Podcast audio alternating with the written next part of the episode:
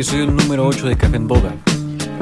Hoy 5 de abril del 2020 pues estamos próximos a cumplir el mes de la cuarentena que el gobierno ha establecido para poder evitar la propagación del coronavirus en nuestro país Honduras, ya que desde el 16 de marzo estamos en, en, ella y pues esperamos que todas las medidas que el gobierno esté tomando sean las óptimas para, para refrenar este virus y que al final nuestro país pueda levantarse y nosotros podemos contribuir con eso quedándonos siempre en casa, pasando tiempo con nuestra familia, leyendo bastante, viendo documentales, enriqueciéndonos un poco más acerca de la cultura general y la cultura de, nuestro país. Ahora bien, Hoy en día vivimos en un mundo muy complejo e hipócrita, en donde algo nos puede llegar a dar mucha risa o nos puede ofender de sobremanera. Y esto está bien, somos seres pensantes, somos eh, partidarios de ciertas cosas, de ideologías, de pensamientos, de personas y otras no. Entonces hoy se toma bastante el término de lo políticamente correcto, que efectivamente eh, comúnmente abreviado por sus siglas en inglés PC o Political Correctness, el cual se utiliza para describir el lenguaje, las políticas o las medidas destinadas a evitar ofender o poner en desventaja a personas de grupos particulares de la sociedad, como lo son los gremios, etnias, nacionalidad, género, religión, ideología o grupos ofendibles. Desde finales de los años 80, el término se ha referido a evitar el lenguaje o comportamiento que puede verse como excluyente, marginador o insultante de grupos considerados desfavorecidos o discriminados, especialmente grupos definidos por géneros o etnias.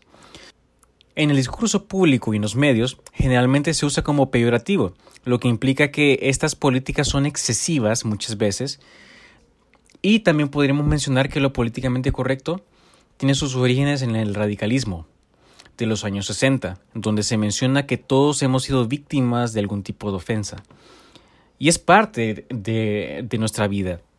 No podemos vivir aceptando todos los pensamientos, corrientes o ideologías de todas las personas. Es parte del ser humano pensar que es bueno y que es malo. Ahora bien, también eso se remonta a medida que los movimientos marxistas o leninistas ganaron poder político. La frase se asoció con acusaciones de aplicación dogmática de la doctrina en debates entre los comunistas y los socialistas de Estados Unidos. Esto, este uso se refiere a la línea del Partido Comunista que, a los ojos de los socialistas, proporcionó posiciones correctas en todos los asuntos políticos. Entonces, lo políticamente correcto podremos mencionar que básicamente es la aceptación o respeto hacia todos los demás, a cualquier tipo de pensamiento, cualquier tipo de, de, de doctrina, cualquier tipo de cosa. Y hoy en día vivimos un mundo un poco delicado. Hace no mucho era algo normal decir comentarios racistas, xenófobos, machistas, clasistas, entre otros. Pero ¿por qué se ha elevado mucho este movimiento y qué trae de bueno, al igual que, que trae de malo? Las redes sociales y la, y la desinformación juegan un papel fundamental en esto. Una vez alguien dijo que el primero que habla en la corte parece tener la razón hasta que comienza el interrogatorio. Hoy en día cualquier tipo de comentario puede llegar a despertar una ola de odio. Lo hemos visto en Twitter, lo hemos presenciado en Facebook.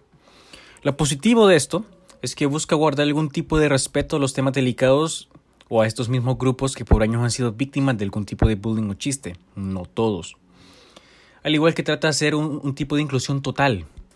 Ahora bien, hasta ahora podemos notar puntos positivos, pero ahora vayamos a lo negativo y a lo fuera de la realidad. Este tipo de movimiento ha buscado realizar una inclusión total.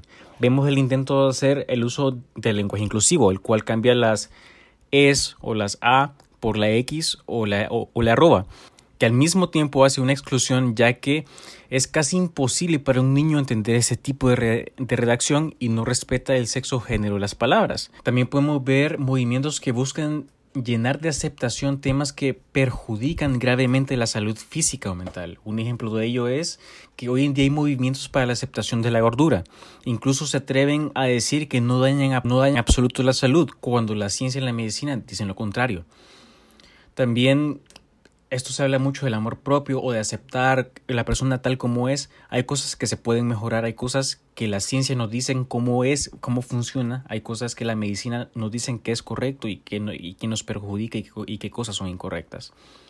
Vemos estas cosas ya que estamos en una generación en la cual se denomina la generación Snowflake o como de nieve, ya que esta generación es tan frágil que cualquier comentario les puede llegar a ofender o incluso formar algún tipo de trauma. Se ofenden por absolutamente todo. Incluso el mismo término Snowflake les ofende. Estas personas son las que llegaron a la adultez en la década de los 2010 para arriba. Ahora bien, hay que tener en cuenta que solo porque algo nos ofendió no significa que estamos en lo correcto. Vivimos en un mundo donde es más importante decir lo políticamente correcto que la verdad. Ahora bien, alguien puede decir, Edwin, la libertad de expresión. Sí, este es real y todos tenemos libertad de expresión, la cual tiene un límite. Y ese límite llega cuando nosotros no nos hacemos cargo de las consecuencias de lo que decimos. Pero sepamos diferenciar lo fácticamente correcto de lo malo. Hay que tomar en cuenta que la libertad de expresión no, protege nuestra vida. Si podemos llegar a ofender a un grupo radicalista que ya se ha, dado en países como Francia, en países, en, países árabes, que han atentado contra la vida de varios periodistas o que han hecho caricaturas de acerca, acerca de varias regiones y esto ha terminado en muertes de esas personas. Entonces hay que tener mucho cuidado. Lo políticamente correcto toma como ofensa la exclusión de las cosas. Es muy importante decir que también hay que proteger nuestras etnias, hay que proteger nuestra cultura, hay que proteger la historia de nuestro país. Hace no mucho se había levantado un pequeño, una pequeña discusión de acerca que, los, que las personas han olvidado aprender los lenguajes de sus etnias. Por ejemplo, eh, tenemos en nuestro país pues los lencas o los chortís. Es más competente y competitivo aprender inglés, francés o mandarín o que estas lenguas. Ahora bien, no hablo de una eliminación, ya que es una lengua histórica de nuestro país, hay que preservarla, pero no es el caso en este momento. Hay que cuidarla, sí, hay, hay que cuidar su, su modo de vivir, sus tradiciones, su historia, pero en un mundo globalizado esto no juega un papel relevante. Y con todo esto que ha pasado del coronavirus, con todas estas emergencias y toda esta, esta temática, Hoy más que nunca nos dimos cuenta de que la ciencia, economía, la historia, los hechos y la política tienen mucho más importancia que las emociones, los sentimientos o algún tipo de entretenimiento. Nos hemos dado cuenta que es más importante fabricar una, vacuna para esta pandemia que llegar a producir algún tipo de serie donde todos se, se sientan incluidos. los hechos no respetan sentimientos y o emociones. Guiémonos por lo real. Ahora bien, ¿todos los pensamientos merecen respeto? La respuesta es no, claro que no. Al igual que no todos los pensamientos nos deben de afectar o enojar. Una vez alguien mencionó que hasta los necios pasan por sabios y permanecen callados. Entonces, el punto de todo esto es, sí, tener un respeto hacia todas las personas. Pero no ese respeto no significa que yo vaya a aceptar lo mismo, que la misma ideología que otra persona. Ese respeto no significa que, que voy a compartir lo mismo que piensa esa persona. El punto es guiarnos por los hechos, el punto es guiarnos por lo que nos conviene en realidad. Guiémonos más por los hechos, guiémonos más por lo real. ¿Cuándo nos debemos defender? En temas como cuando no se hace justicia en la ley, donde no se hace algo correcto con los fondos públicos, cuando no hay justicia en una nación, cuando, cuando hay corrupción en, la, en un país, sí nos podemos ofender, porque todos salimos perjudicados, porque es algo real, es algo malo.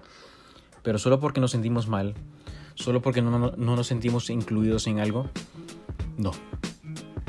Eso no. Como siempre, les dejo mis, mis redes sociales en Twitter, arroba Edwinlarios, en Instagram, Edwinlarios. Síganos en nuestra página en Facebook, Café en Boga. Siempre subimos eh, contenido muy interesante todos los días. Nos vemos el próximo lunes. Dios les bendiga.